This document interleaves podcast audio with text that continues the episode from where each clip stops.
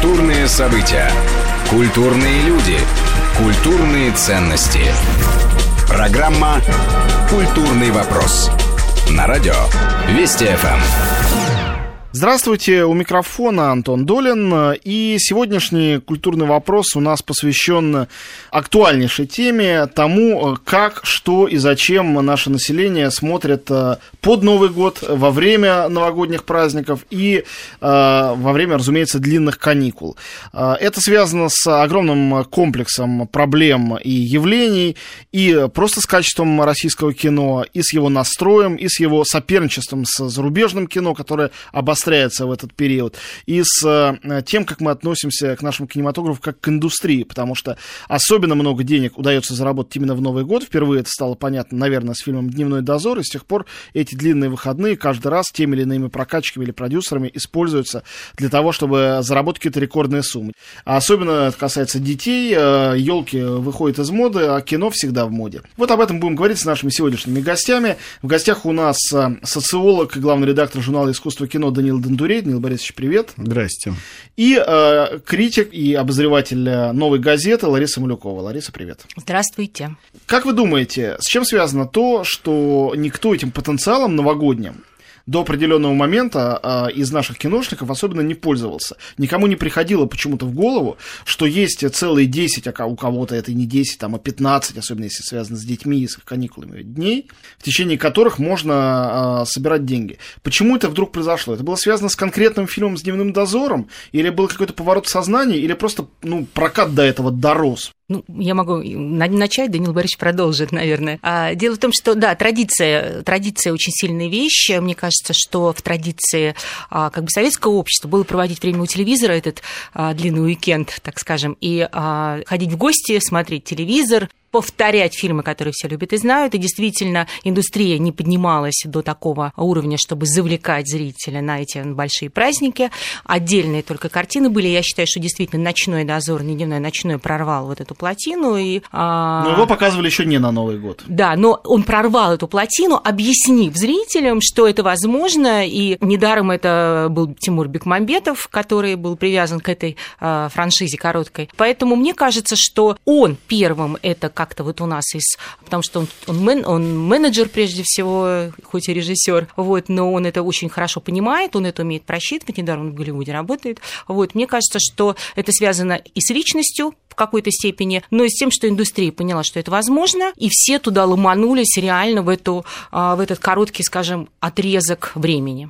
Мне кажется, есть еще несколько причин, почему это происходит. Во-первых, как известно, у нас только два праздника, по поводу которых есть национальный консенсус.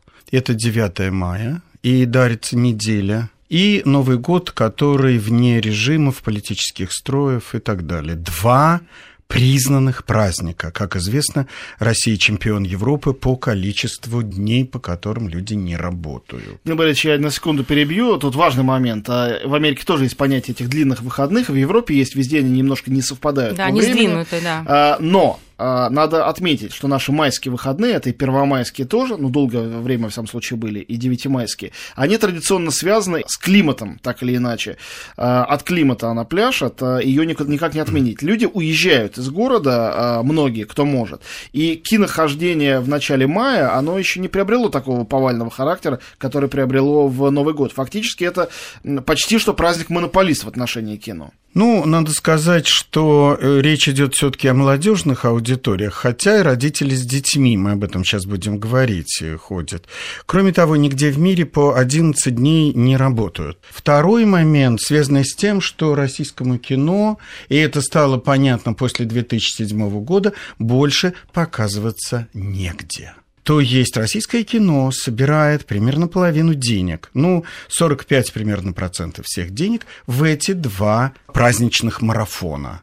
То есть если мы возьмем новогодние где-то до 10 числа января и майские, майскую неделю, это те самые окна, которые российские прокатчики разрешают. Иногда это, кстати говоря, не единое, вот э, в одном лице соединяется или в одной компании. Да, но, по крайней мере, существует существует уже определенная договоренность, они разрешают показывать российское кино, они используют э, эти окна для того, чтобы а, показывать э, с надлежащим количеством копий, до полутора-двух тысяч. Уже сейчас, напоминаю, у нас 2800 новых залов, то есть оборудованных системой Dolby в основном больших городах. И э, вот эти окна для российской киноиндустрии, когда можно вернуть деньги и заработать, в основном это Новый год.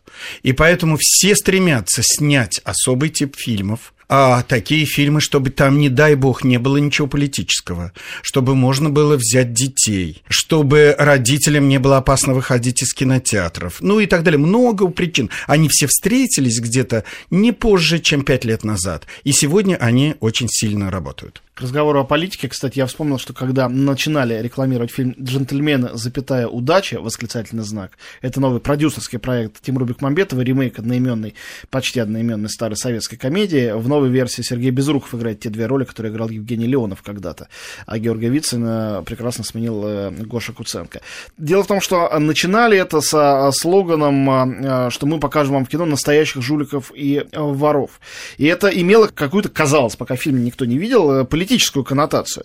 Во-первых, слоган этот убрали. Во-вторых, стал понятен смысл, когда, сам я посмотрел фильм. Смысл в том, что настоящие жулики-воры – это только придуманные персонажи из жанрового комедийного кино. А все остальное – это принадлежит к реальной жизни, а реальная жизнь отношения к новогоднему кино не имеет и не должна и не имеет права иметь. Согласен. Никаким противоречием, которые там есть. Согласен. Еще одна вещь в свете того, что сказала Лариса, что мне кажется а, очень важно. Люди были прикованы к телевизору. Потом все вдруг сообразили, что можно увести в кино. Сначала в это не верили, потому что телевизор, э, он э, выдерживал конкуренцию с чем угодно, с кем угодно, со скачками на лошадях, и азартными играми, э, и любыми развлечениями, самыми соблазнительными. Новый год – это телевизор. Но а, потом киноэкраны, не сразу, это даже произошло, наверное, не с «Дневным дозором», а с какими-то следующими фильмами, киноэкраны страны, вот те самые почти 3000, о которых сказал Данил Борисович, э, понемногу стали превращать в такой огромный телевизор, где показываются киноаналоги того, что люди привыкли видеть на экранах своих телевизоров у себя дома. То есть это не просто фильмы. Это не просто праздничные фильмы, фильмы без политики, позитивные фильмы. Это должно быть похоже на то, что мы привыкли видеть в телевизоре. Абсолютно согласна, думала об этом тоже. И просто считаю, что это действительно телевизионное кино, э, такое то, что называют продюсеры мувики. из дома. Мувики, да. То есть такое кино невысокого обязательно полета, потому что, чтобы всем было понятно. И тут как раз есть смысл э, поговорить о том, что, ну, мы сейчас говорим именно об отечественном кино прежде всего, а, да. потому что мы перейдем на, к зарубежному надо, тоже обязательно. Надо, надо, да, потому что могут нас понять, что мы вообще говорим о так называемом новогоднем пироге, а мы говорим о, о той части, которая относится к нашему кино. Фильм вот «Аватар», тут... который некоторое время тому назад, несколько лет назад, выходил у нас тоже под Новый год, и в течение новогодних праздников заработал рекордную сумму, до сих пор он лидер отечественного проката за всю историю, не относится к тем фильмам, которые снимает э, и продюсирует Тимур Бекмамбетов. Но я, впрочем, думаю, что наши слушатели сами это понимают. Поэтому вот та идея, которую сказал Антон, и которая тоже меня некоторое время беспокоила, о ненавизне, скажем так, и о телевизионности. А, вот, принципиально ненавизне. Принципиально ненавизне и телевизионности, она очень любопытная. Она настолько а, ведет, видимо, а, креативно, в кавычках, продюсеров, что они на самом деле ведь не случайно эти франшизы, и не случайно отработаны переработка материала а, старого советского кино, который стало доминантной во всем этом, а, во всей этой истории. Ну, прежде всего касается Тимура Бекмамбетова, и вот «Ирония судьбы», да, любимый фильм, отрабатывается а, Ремейки советской появились аудитории. не сразу в этой истории, появились, но не сразу. Да, конечно, конечно, был сначала «Ночной дозор» и, и «Дневной», который в этом смысле был какой-то новаторской идеей для вообще для и для новогоднего пирога, и, и для этого, но вот но эта даже идея... появился в следующем после него году, если ничего не путаю, фильм «Жара», на самом деле являлся конечно, отсылкой к советским фильмам, к там, э, не побоюсь этого слова, к каким-то... Да, 3 плюс отчасти 3 плюс 2, отчасти я шагаю по Москве, да, вот это ну, вот... это громко, э, я шагаю все таки громко. Я говорю об отсылках, а не об э, сравнении уровня художественного. Мы говорим только о тематической какой-то близости. В общем, все картины, они должны на что-то опираться, на что-то любимое, родное и очень знакомое. И, Чувство не дай дежавю бог, обязательно. И, да, обязательно дежавю, чтобы пробудить аудиторию разного, разного возраста. Пока это удается с переменным успехом. Мне вообще удивляет, вы как-то говорите не о том, что продюсеры хотят в Новый год заработать денег, продать больше билетов, заставить прийти людей разных возрастов. Э, такие показать им уникальные, э, не знаю, спецпредложения, которые идут как э, пирожки в базарный день. Они не ставят художественных задач. Они не хотят прославиться тем, что они показали шедевры лучших фестивалей мира, что они, не знаю, развивали зрителям, что те э, молодые люди, которые пришли без родителей, вышли оттуда э, духовными и возвышенными, никаких этих задач Ну, нет. о духовности Бизнес, речи не идет, ничего личного. Бизнес и досуг. И больше ничего. Вы, Данил Борисович, совершенно правы. А, Действительно, Россия страна, отличающаяся в своем индустриальном кино от а, многих других стран, и особенно от Голливуда, с которым у нас любят а, мериться и равняться, потому что а, в Голливуде, даже когда производят на свет самое глупейшее на свете кино, люди, продюсеры, сценаристы исходят из того, какую историю они хотят рассказать публике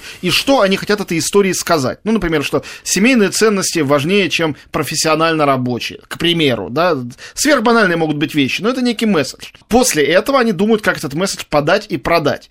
Но, чтобы месседж при этом не был размыт этой формой продажи, рекламы или чем-то еще. У нас все происходит ровно в обратном порядке. Сначала думают о формальных признаках, об этой обертке, которая будет хорошо продаваться, о времени выпуска, который надо обязательно забить, договориться с кинотеатрами заранее, мы будем показывать Новый год, а не они. А у нас будут такие-то звезды. О звездах. А потом начинают думать, а что все эти люди будут делать на экране, и что для них напишут сценаристы, и какой режиссер как это снимет. Но это явно вторичные задачи, и вторичность, конечно, всегда на этом качестве сказывается. Я даже думаю, Антон, что изначально было так, как ты говоришь, ну, так как все системы развиваются, то и то, о чем ты сказал, тоже развивается. Я просто сейчас воочию вижу, как представляю и понимаю, это есть этому доказательство на экране, как продюсеры перед тем, как делать вот эти новогодние картины, садятся и составляют калькуляцию того, что нужно вставить в этот фильм. Какая должна быть романтическая история, какая должна быть э, современная, э, нам непонятная, но большой аудитории понятная звезда типа Веры Брежневой, что там должна быть, какая начинка в этом пирожке маленьком, который соберет несколько миллионов,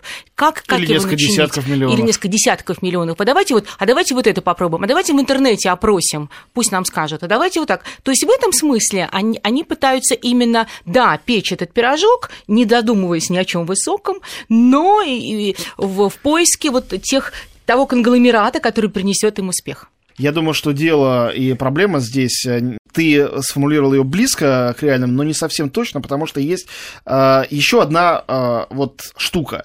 То, что я назвал словом месседж, таким громким, хоть и не русским, это некая идея, идея сверхзадачи фильма, то, что им хотят сказать, и это, по идее, некий творческий акт творческий акт, который осуществляет, ну, в авторском кино, там, режиссер или сценарист, или это, может быть, в одном лице режиссер-сценарист, в индустриальном кино часто это делает продюсер. У него есть творческая идея, что бы он хотел. А вот было бы здорово, чтобы был, ну, Том Круз, и чтобы он на космолете летал. А вот было бы здорово, если бы была бы Вера Брежнева, а фильм был бы там откровенная эротика. То есть какая-то идея. Так вот, э, идея – это обычно то, что в начале этих калькуляций никогда не стоит. Отсутствует в корне. То есть нету этого корня, а начинается сразу высаживание... Ну, ты мне не возражаешь, я согласна. Не возражаю. Так и есть, так и есть. Э, У нас в гостях Лариса Малюкова и Данил Дондурей. Мы говорим о новогоднем кино, и через минуту буквально вернемся и продолжим эту беседу.